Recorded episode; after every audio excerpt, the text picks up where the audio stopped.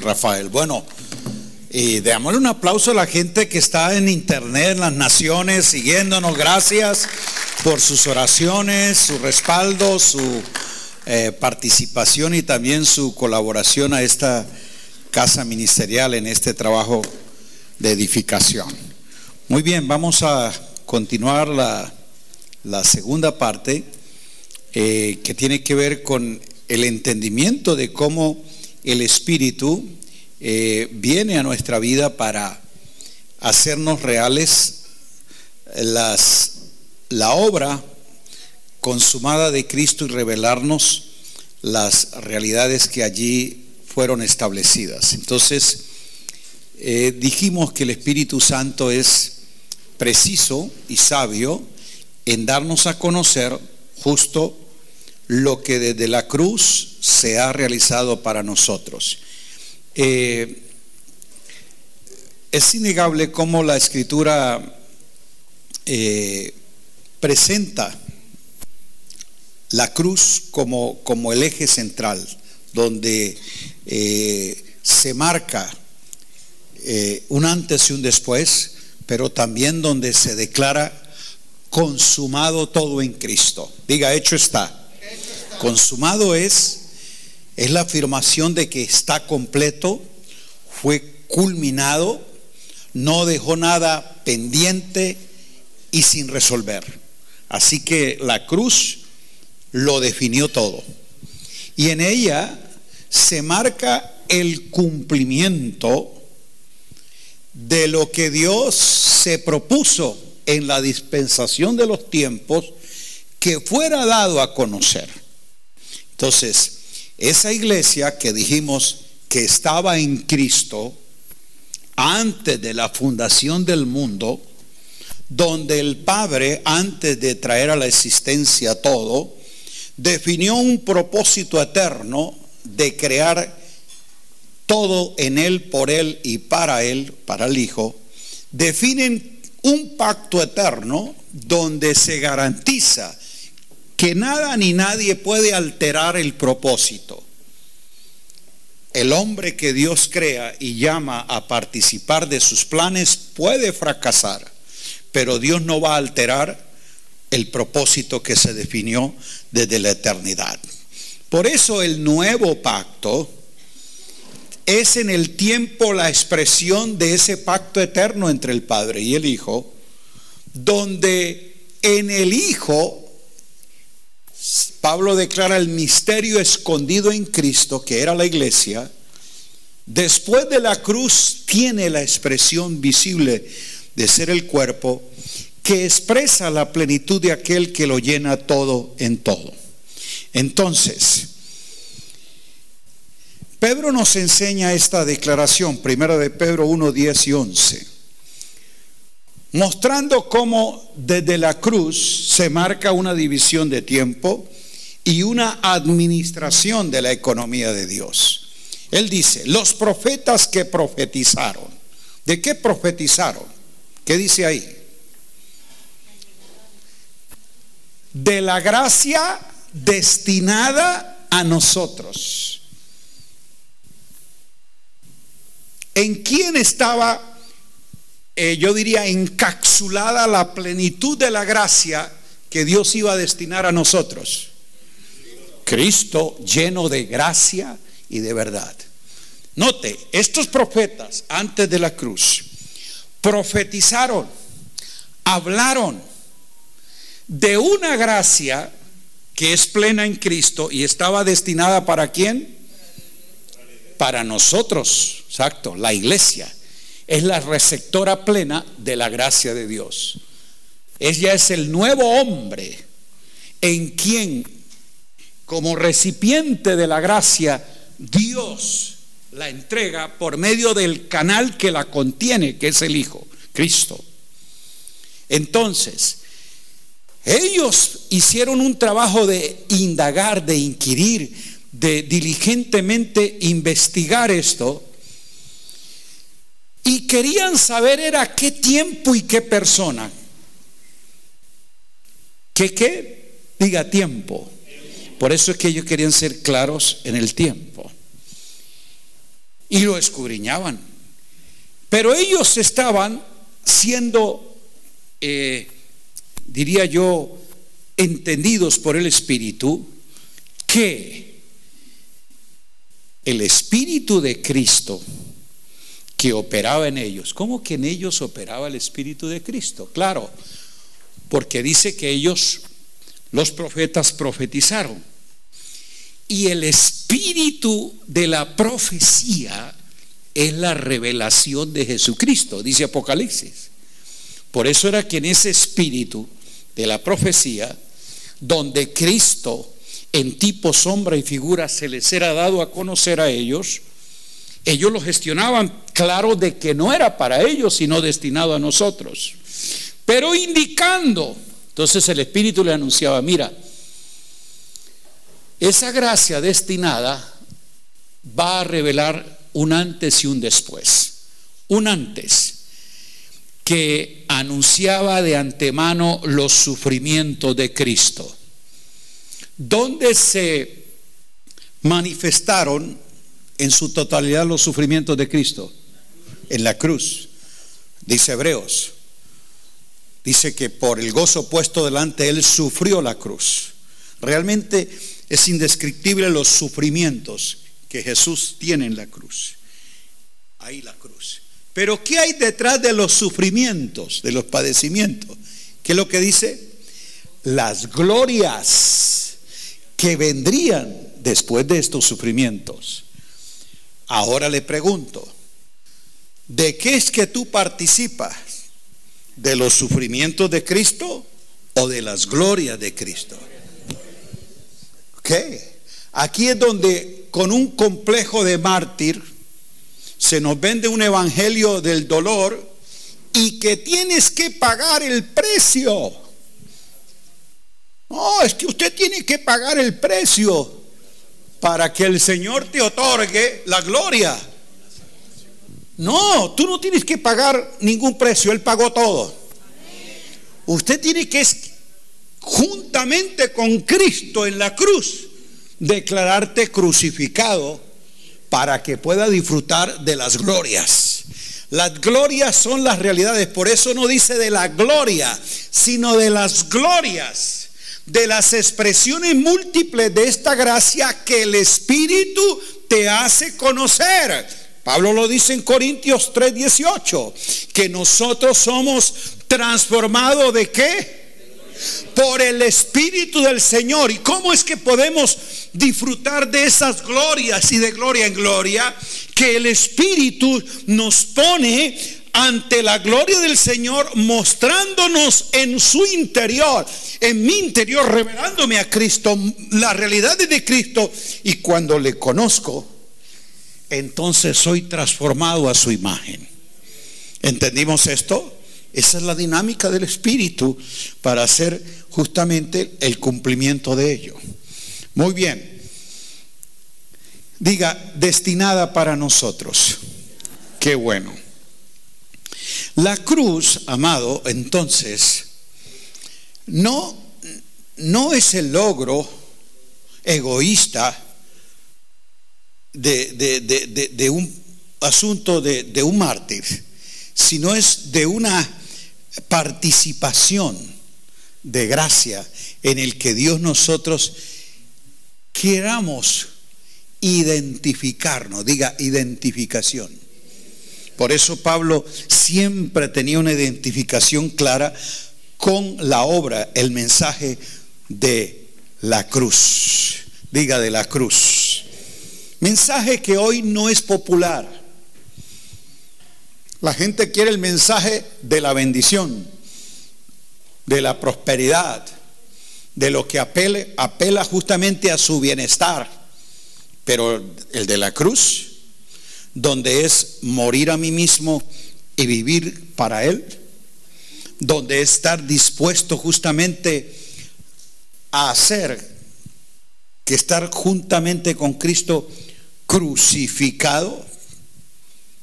La cruz es la expresión donde el árbol de la vida podemos nosotros comer de su carne, beber de su sangre y vivir para siempre. No hay otra forma. Pero claro, cuando no se predica el mensaje de la cruz, no es del árbol de la vida que se da sustento y alimento a los oyentes, sino del árbol del conocimiento, del bien, de lo que es agradable, lo que te conviene.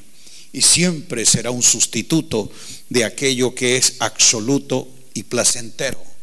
¿Por qué no es agradable el mensaje de la cruz?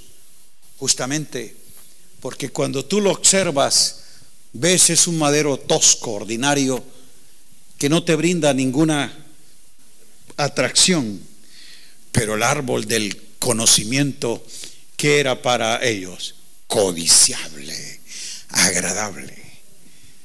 Y eso es lo que la gente quiere hoy, un evangelio agradable, que lo que escuche sea bonito, que le parezca atractivo, que le brinde placer y satisfacción y se lo come.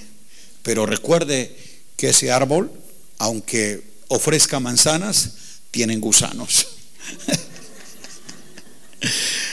Amado mío, eh, la cruz justo siempre va a ser, como dije, el eje central en que la revelación y consumación del plan eterno de Dios se manifiesta en el tiempo. Gálatas 4:4 dice, cuando vino el cumplimiento del tiempo, ¿el cumplimiento de qué? Ok, note que la cruz también trae un cumplimiento de un tiempo por Dios anunciado y que estaba trazado desde la antigüedad y que en la dispensación de los tiempos, allí Dios quería mostrarlo, que en Cristo se iba a cumplir. Y lo maravilloso de la cruz es que es la intervención, llamémosle, triunitaria de Dios, en que su totalidad se manifiesta. ¿En qué sentido? En la cruz dice que el Hijo Eterno, se ofreció mediante el Espíritu Eterno y que justamente fue aceptado por el Padre Eterno. Aceptación tanta que es mi Hijo amado y que Él tiene tanta complacencia de ver una obra cumplida que entonces a su Hijo le hace partícipe al resucitarle y sentarle. Diga, el Padre vio la obra completa, se sintió satisfecho de que a ese hijo que había entregado por amor, en amor y obediencia le devuelve no solamente su vida, sino una descendencia de hijos primogénitos. Oh, aleluya. Todo eso fue posible, no porque aquí estaba el Superman, no, dice la escritura, porque era sostenido por el Espíritu eterno. Entonces, si tú ves Padre, Hijo y Espíritu Santo, son revelados en la cruz, participando de un mismo propósito. Y en ellos no hay ni separación de ideas, ni competencia de asignaciones. Jamás en ninguno de ellos hay celo o diferencia alguna del propósito. Son uno en sí mismo, porque es un mismo Dios y un mismo propósito, diga, eterno. Así que esto es lo que nos lleva a comprender la cruz, el amor del Padre, la obra del Hijo y el poder del Espíritu Santo porque Él fue resucitado por el poder de la resurrección. Dice que el Espíritu le resucitó de entre los muertos. Estuvo en la cruz para sustentarle y ofrecerle, pero estuvo también en la tumba para resucitarle con poder y gloria. Alabe a Dios, aleluya. Entonces, la cruz demanda de nosotros una identificación y comprensión plena de lo que allí Dios se propuso llevar a cabo. Primero, no fue un acto arbitrario o caprichoso de Dios, fue sabiamente preparado de antemano, o sea que no fue algo accidental. Diga, no fue accidental.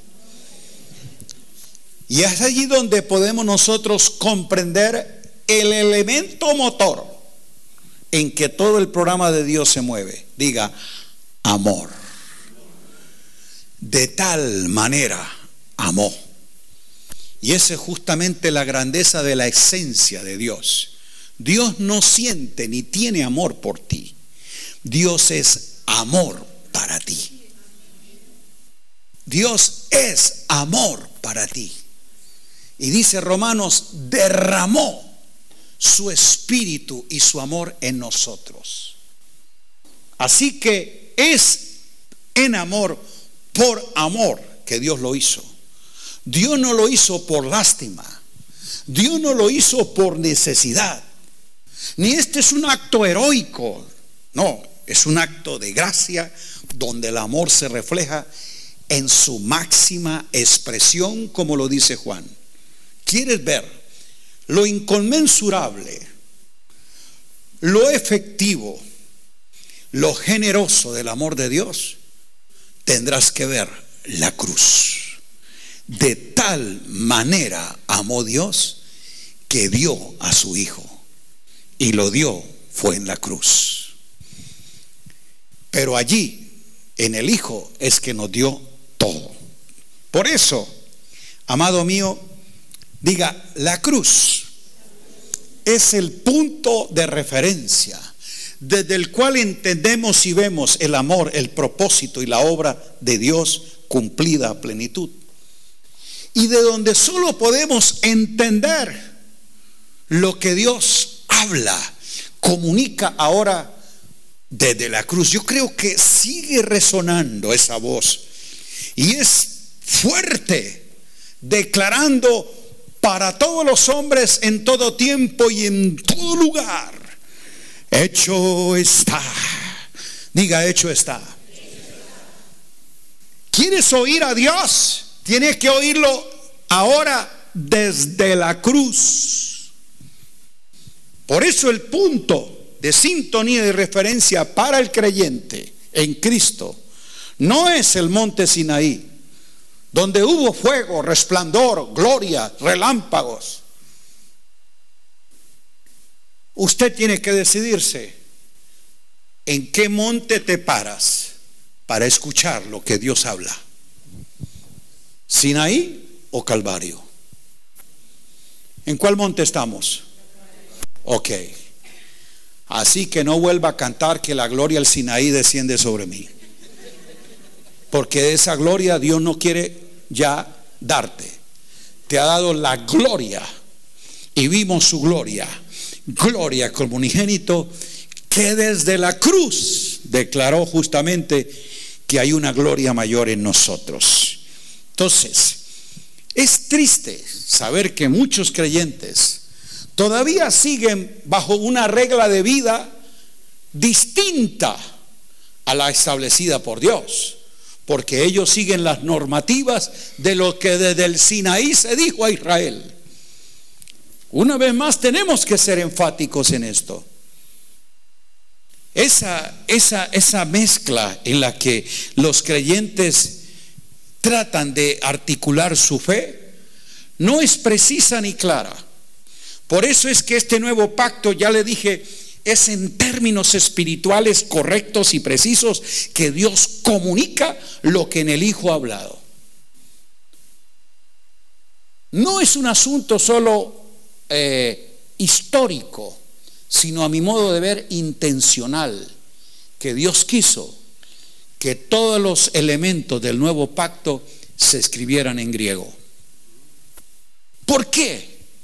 Porque Dios soberanamente sabía que es el idioma universal donde gentiles, judíos y todas las naciones podían oír dentro de ese contexto greco-romano el mensaje de la cruz.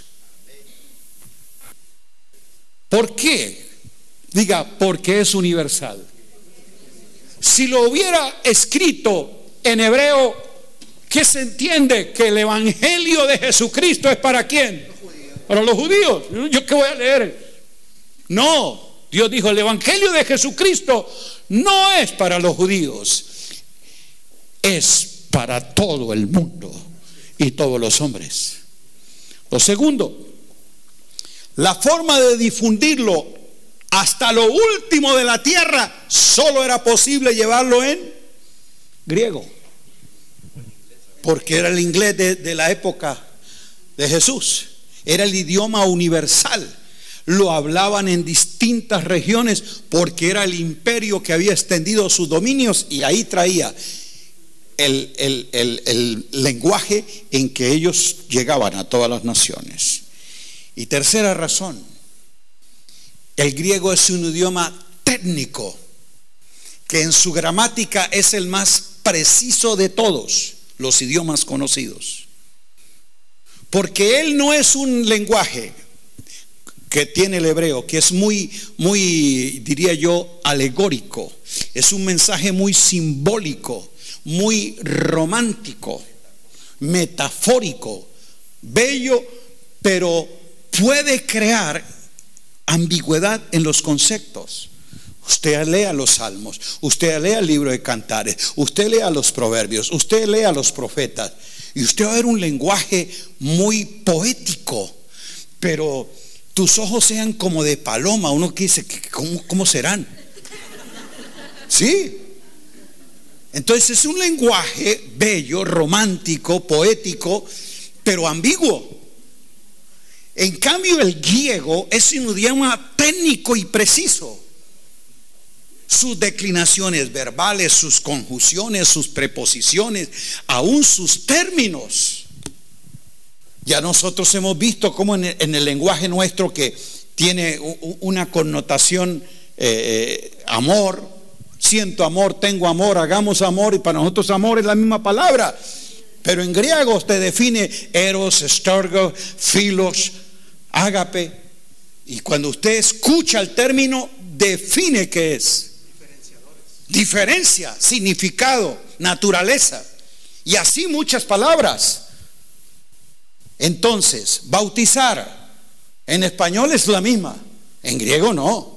Hay siete, ocho palabras que se refieren a bautizar. Una preposición altera su significado y el término. Pero nosotros en, en español, ¿cuál tenemos? Bautizar, una sola. El griego no. ¿Por qué quiero decir esto? Porque justamente términos espirituales, y en eso fue celoso Pablo Pablo recibió la revelación de Jesucristo.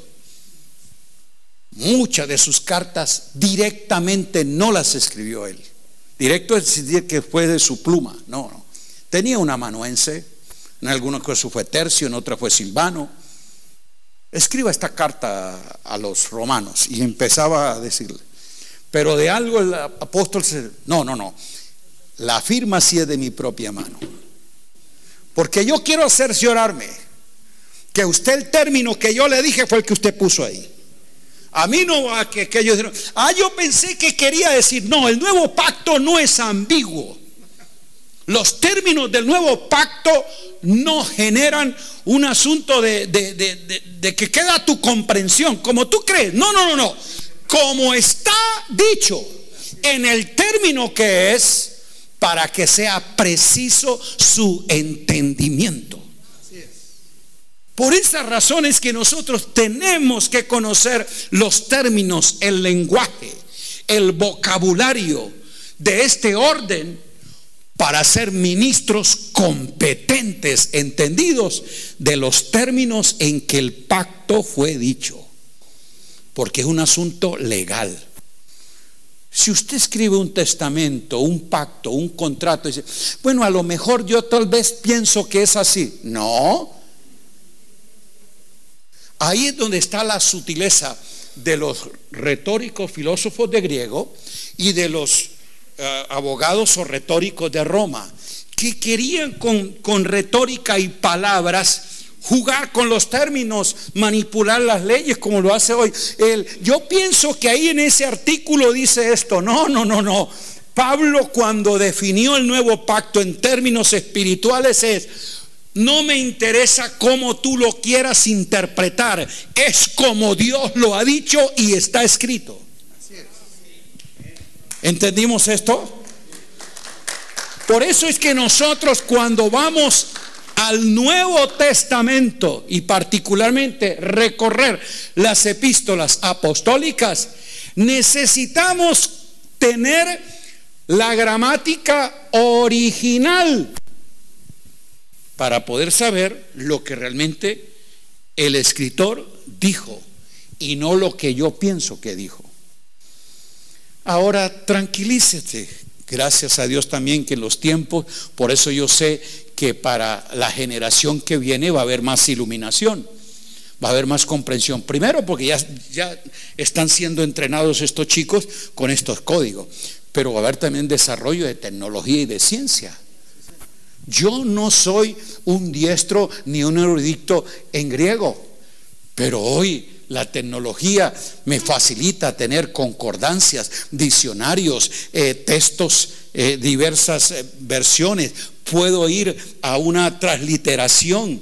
Entonces tengo acceso a herramientas que me permiten no solo leer la Reina Valera, sino textos que me dan una explicación mayor. O sea, increíble que con un botón usted puede accesar a, diccionarios, a, comentarios, a, textos mismos originales. Es el apóstol Google. Eh, sí, el apóstol Google nos ayuda mucho en eso. Pero se imagina usted las aplicaciones y tecnologías que habrá para después. No, hoy mismo tengo aquí una Biblia que le pongo ahí encima de la palabra, cómo está, y aparece cómo está en griego, cómo se, qué significa, de dónde se compone, qué término se usa, en qué otra parte se menciona. Entonces, con un botón yo puedo hacer un análisis. Entonces, todo eso está y va a haber mejores recursos. ¿Para qué? Para que podamos saber mejor los términos espirituales y reales en que las verdades del nuevo pacto fueron dichas y escritas. Y no estemos interpretando, imaginando que yo creí que así era así. ¿Entendemos? Mire usted la sabiduría y soberanía de Dios en los tiempos de que dijo, me place que sean griegos. Diga, Dios es sabio. Ahora bien, ¿qué es lo que necesitamos entonces aprender en este punto? Que si no partimos de donde Dios ha declarado hecho todo y en la cruz, vamos a tener hoy el mismo problema que tuvo o tuvieron los Gálatas en el tiempo de Pablo, que fue la, carta. Yo no puedo entender, le dice a los Gálatas, cómo ustedes, después de haber sido presentado a Cristo y este crucificado, no encarnado, yo no les presenté a Jesús de Nazaret, al crucificado, yo le estoy hablando desde la cruz, dice Pablo, a sus ojos fue revelado. Y ustedes ahora han pasado a otro monte. Recuerde que son judíos convertidos al Evangelio. O sea, vienen del Sinaí, Pablo los pone en la cruz, en el, en el Calvario, para que conozcan al crucificado. empezaron bien. Pero ¿quién los hechizó? Los confundió, les puso un espejismo de hacerles creer justo que, que hay otro evangelio. Dijo Pablo, no, no, no, no, no es, que, no es que haya otro evangelio, es que ellos pervierten el evangelio. Hay evangelios pervertidos hoy. Porque cada vez que el hombre le añade una imaginación propia o una obra de la ley, lo está pervirtiendo.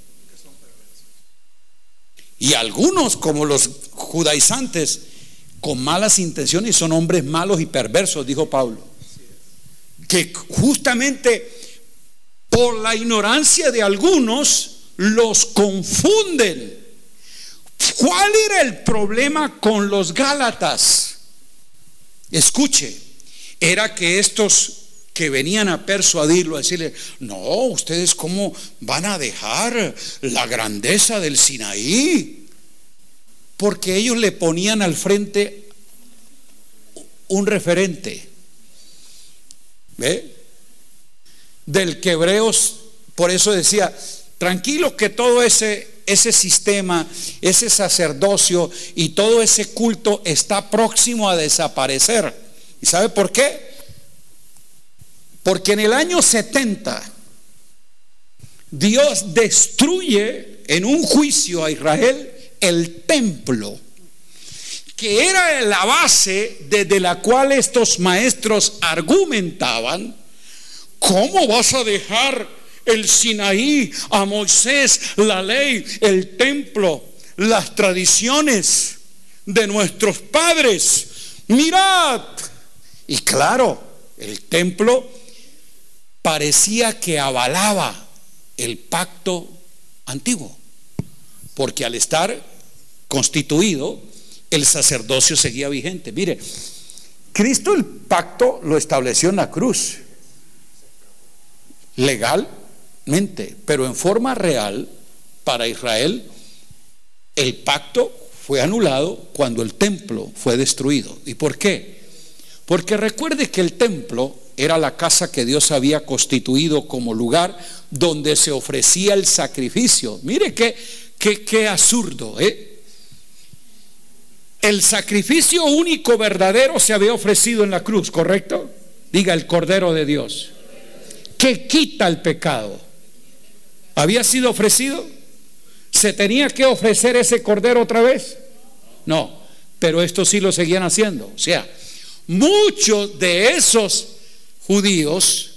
iban al templo y ahí fue donde estos apóstoles todavía tenían cierto apego al templo. ¿Usted sabe que ellos seguían guardando las fiestas? Que iban a la hora novena a la adoración al templo. Porque ellos todavía cierta remembranza con algo que fue nuestro y que en la psiquis religiosa diría, oye, a lo mejor todavía tiene algo de validez, porque si está en pie y el sumo sacerdote ofrece los sacrificios, presenta el cordero, a lo mejor es que todavía tenemos que guardar lo que dijo Pablo, pobres rudimentos de la ley, pobres. Y muchos de ellos lo seguían guardando. Por eso es que el 70 desaparece el templo, desaparecen los sacrificios, ya no hay sacerdocio. Ellos dicen, ¿y ahora qué valida el pacto? Fue donde en forma real, en la cruz fue legal, pero en, el, en la destrucción del templo fue real para ellos de que no hay más pacto. ¿Por qué? Porque no hay más sacrificio, no hay más ofrenda, no hay más sacerdocio. Pero fue la batalla en la que Pablo tiene que todavía los Galatas, año 66 es esta carta, el 70 ocurrió el juicio, entonces todavía ellos tienen esa referencia y era donde les persuadían, ¿cómo van a dejar? Y entonces algunos creyentes de Galacia, no fue que abandonaron el Evangelio, mezclaron el Evangelio. ¿Ok? No fue que ellos dijeron, no, no, no, Jesús no, sí, Jesús sí, pero Moisés también. Mezclaron los pactos.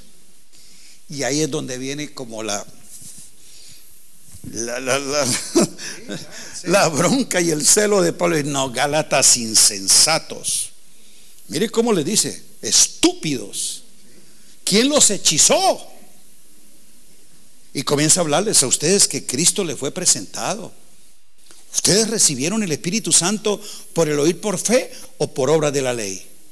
¿Ustedes recibieron esta administración de gracia por el oír por fe o por las obras de la ley? Y comienza a hablarle. Y ahí en esa carta, en ese contexto, es que les trae una analogía.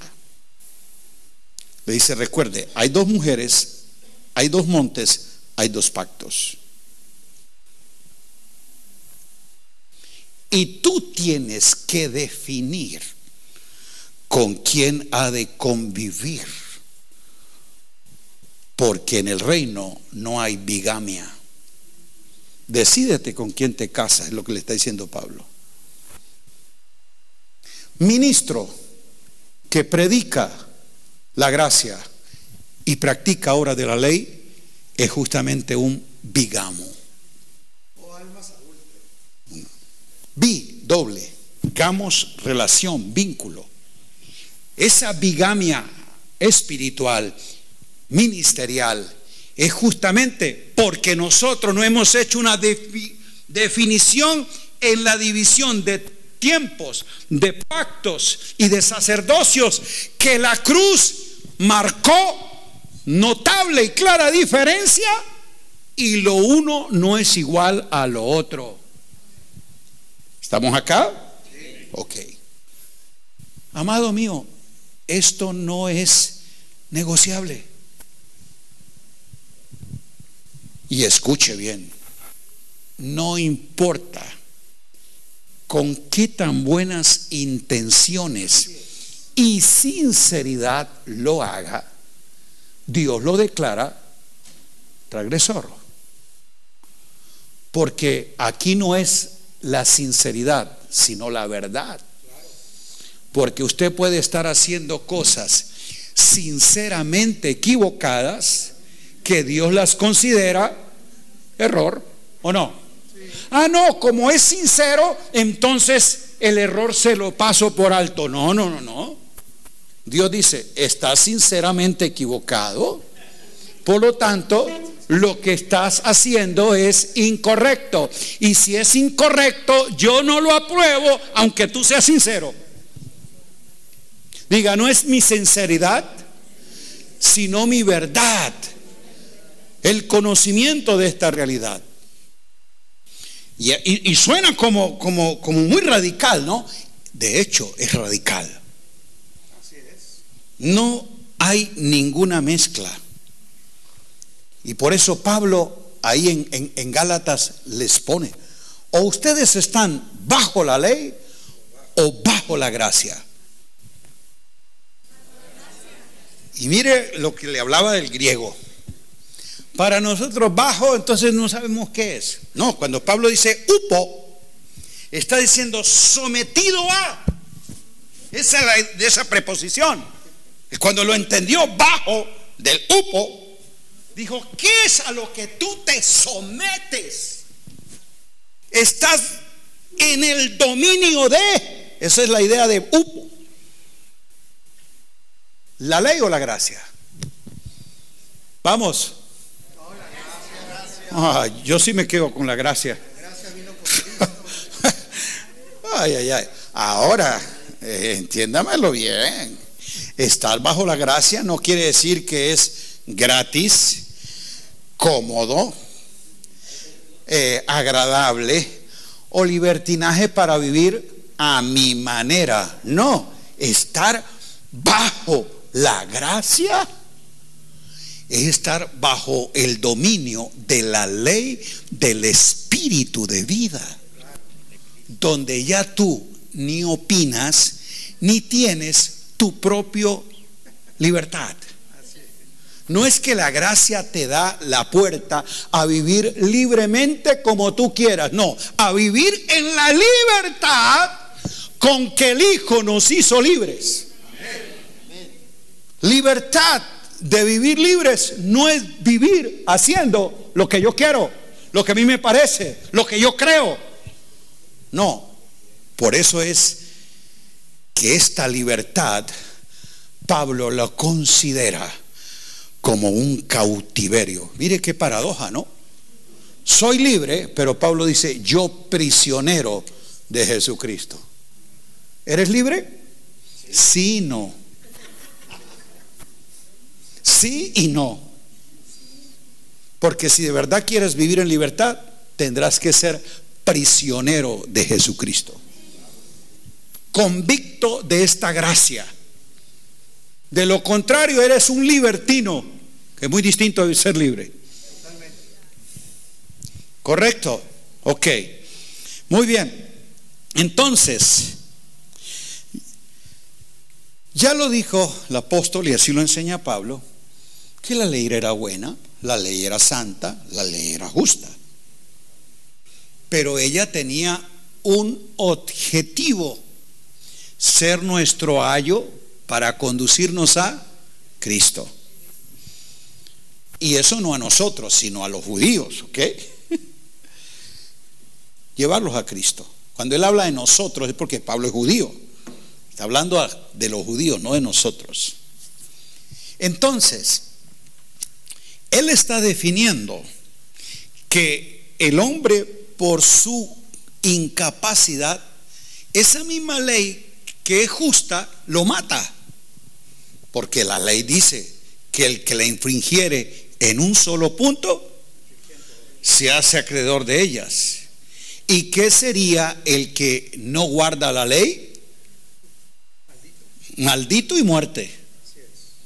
Entonces, aquí es donde justo en la cruz se marca la diferencia en que las demandas de la ley que se tenían que cumplir, Él las cumple para que yo viva por la obra de la gracia, no las obras de la ley. ¿Está claro esto? Muy bien. Y desde entonces para Pablo, la cruz se convierte en el elemento en el cual tiene una plena identificación de vida. En la misma carta a los Gálatas, él le dice en el 2.20, con Cristo estoy mente crucificado. Él muestra, ese juntamente es el, el estar en una misma condición, sin diferencia alguna. ¿Qué es lo que Pablo dice que ha crucificado juntamente con Cristo? El yo, por eso dice, ya no vivo. Ese hombre adámico y naturaleza adámica que está en todos nosotros, sea judío o gentil, la obra de la cruz la elimina, la aniquila, para que ya no sea ese hombre en su naturaleza el que viva a través de ti, Ahora, en Cristo se te otorga una nueva naturaleza, la naturaleza divina, para que participes, ese es el juntamente. En la misma experiencia de muerte, al yo, tiene la experiencia de la vida en él. Oh, gloria a Dios. ¿Entendimos esto? O sea, la cruz tiene dos caras y ese es el evangelio que no se predica. El evangelio que al hombre le agrada Cristo murió por ti para perdonarte, para salvarte del infierno, para llevarte al cielo, arreglarte tu vida, darte la paz. ¿Que no le gusta ese evangelio? Ah, claro, yo lo recibo. Pero la otra cara, Cristo murió por ti, pero tú tienes que morir con Cristo. Así que renuncia a tu soberbia, prepotencia, ego, tu yo que quiere placer, que quiere la vida a tu manera. Niéguese a sí mismo. ¿No ese mensaje no gusta? Ah, no, ya lo pusieron difícil. Legalista. ¿Que cómo? No, no, no, no, no. La cruz tiene dos lados con la que Pablo se siente identificado porque ha entendido el mensaje de la cruz. Y por eso era su celo. Yo predico a Cristo crucificado y no quiero que se haga vana la cruz de Cristo. Y eso es lo que mucha gente quiere hacerla. Vana porque son vanidosos. Sí, todo el mundo quiere una cruz, pero sobre el pecho, ojalá de oro y con diamantes. pero no adentro. La que te mata justamente esa soberbia de mostrarte. Esa no, no gusta. esa no atrae, esa no vende. Siempre la gente ha querido una cruz barata. Eso me acuerda un episodio, de verdad que lo fui una vez a El Salvador y entré ahí a la plaza donde venden souvenir y todo esto. Y entonces de todas esas cosas de artesanía, de madera que hacen, estaba yo mirando y de repente me llamó una atención que dice cruces baratas. No, en serio. Lo que estaba indicando era que eran hechas de una forma sencilla y que no eran muy bien labradas y algo más artesanal, pero lo que decía era que a, a dólar llévasela. Eso es lo que ofrece el mercado cuando el Evangelio es un comercio para quienes lo predican.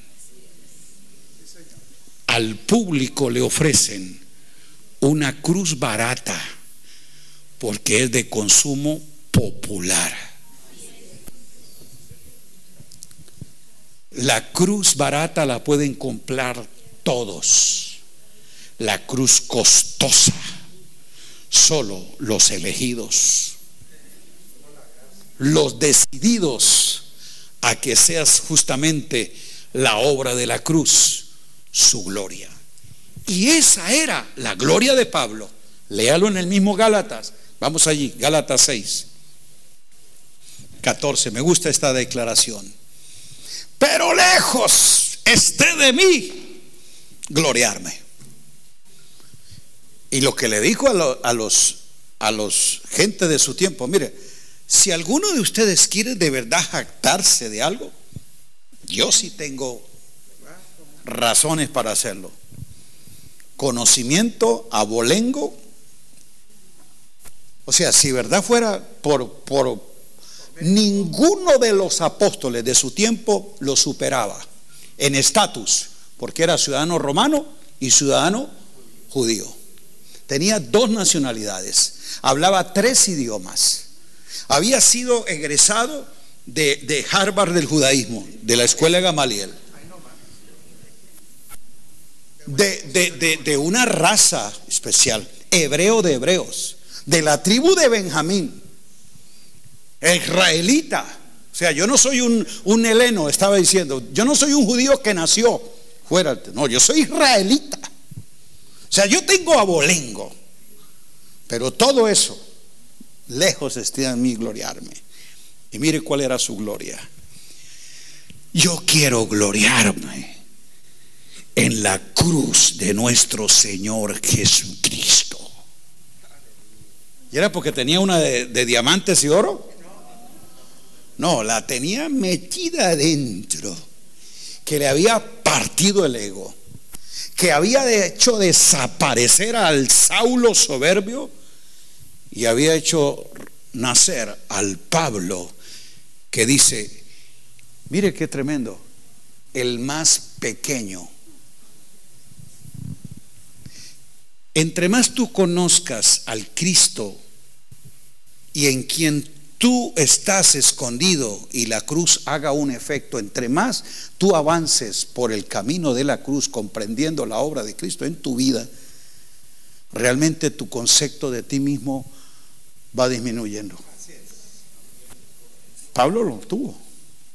Cuando él comenzó con este evangelio tan glorioso, él se presentaba así, yo Pablo, apóstol, predicador y maestro a los gentiles. Así hablaba él. Y no era de soberbia, sino del ministerio. ¿eh? Luego más adelante escribe, yo Pablo, el más pequeño entre los santos. Eso es en la mitad de su ministerio. Al final de su ministerio, que es la última carta que él escribe a Timoteo, antes de ir al patíbulo, él le dijo las muchas recomendaciones a Pablo, pero entre una de ellas le dijo, yo Pablo, el primero entre los pecadores, porque en el contexto estaba hablando era justamente del misterio de la piedad, de la grandeza de ese rey invisible al que es conocido. Dice, es, yo realmente soy el, el primero entre los pecadores. Claro, es que cuando sí se te, te revela el misterio de la piedad, va a conocer de la iniquidad de donde Dios te sacó. No importa que sea religioso. Y la religión te ofrece plataformas, tu ego, liderazgos, Claro. posiciones. Y mire este hombre. En la cruz de Cristo es que me glorio. ¿Y por qué? Por quien el mundo, o sea, en esa cruz, el mundo me es crucificado a mí y yo al mundo. ¿Qué, es lo que está diciendo Pablo? ¿De qué mundo está hablando? Del mundo religioso que le estaba dando la oportunidad de llegar a ser primero entre los líderes. Mire, si Pablo sigue la carrera en el judaísmo, yo me atrevo a decir, él llegaba a ser sumo sacerdote, porque él tenía las raíces, la capacidad de ser uno de los grandes de allí de la corte del judaísmo. Pablo podría llegar a ser en estatus social y, llamémosle de su profesión, un brillante y un poderoso, influyente, exitoso, millonario y explotador, como sea. Él podía ser un ministro rico en el judaísmo, pero se hizo un apóstol, un predicador y un maestro sencillo, de como que no teniendo nada, pero enriqueciendo a muchos. Lo poseía todo. A ese mundo religioso, de la oferta, del poder, del placer, del tener, del ser, fuera de la cruz, dijo, yo he sido crucificado. Y es más, he muerto a ese mundo. No me atrae. No me tiene nada que ofrecer. Y lo que me brinda es basura. Hoy, hermano, el problema es eso. Que a ministros del Evangelio un puesto público los encandila y, y cree que son la gran cosa. No, vas a ser superintendente del concilio. Por ese título deja el apostolado de la gracia. Así, poder, placer. Qué interesante. Una vez que tú eres crucificado para el mundo, el mundo dice, con ese ya no cuenta. No, El mundo religioso te elimina. te, te elimina ese mundo, por eso, por eso dice, yo he sido eh, y el mundo a mí, o sea, son de las dos vías. Ambos se tiene que morir, porque allí es donde Pablo se declara justamente en la cruz con gloria, porque el mundo me es crucificado a mí y yo al mundo. Y entonces viene la declaración. ¿Por qué? Porque en Cristo Jesús, diga en Cristo Jesús, mire lo que no tiene valor en Cristo Jesús. Ni la circuncisión, o sea, ser judío de judíos, pasado por el pacto de la circuncisión. no. Ni la incircuncisión vale nada, sino una nueva creación. Y este es el principio. Y a todos los que anden conforme a esta regla, paz y misericordia de Dios a ellos y al Israel de Dios. ¿Quién es el Israel de Dios? Ok. ¿El Israel de quién? Entonces somos el pueblo escogido. Somos la nación que estaba en el plan eterno. Somos la nación con el cual la obra de la cruz, sí hay un Israel de Dios, pero no es el político, el geográfico. Es este Israel espiritual, la nación santa que estaba como producto de esta obra de la cruz. Y esa es la regla, diga la regla. ¿Cuál es la regla de fe que gobierna y regula al creyente en el nuevo pacto? Diga la obra de la cruz. Esa es tu regla. Ese es tu eje. Y ese es donde tú tienes que oír el mensaje de la cruz. Mensaje que no tuvo, tal vez, el mismo ruido de truenos, relámpagos, voces, fuego que hubo en el Sinaí. En la cruz hubo tinieblas. En la cruz hubo fue burlas y escarnio. La cruz fue un lugar de vergüenza y de maldición. Pero sigue hablando tan fuerte, tan efectivo, tan claro y eficaz que debe ser nuestra gloria. Oh, aleluya. Pongámonos en pie, aplauda a Cristo Jesús.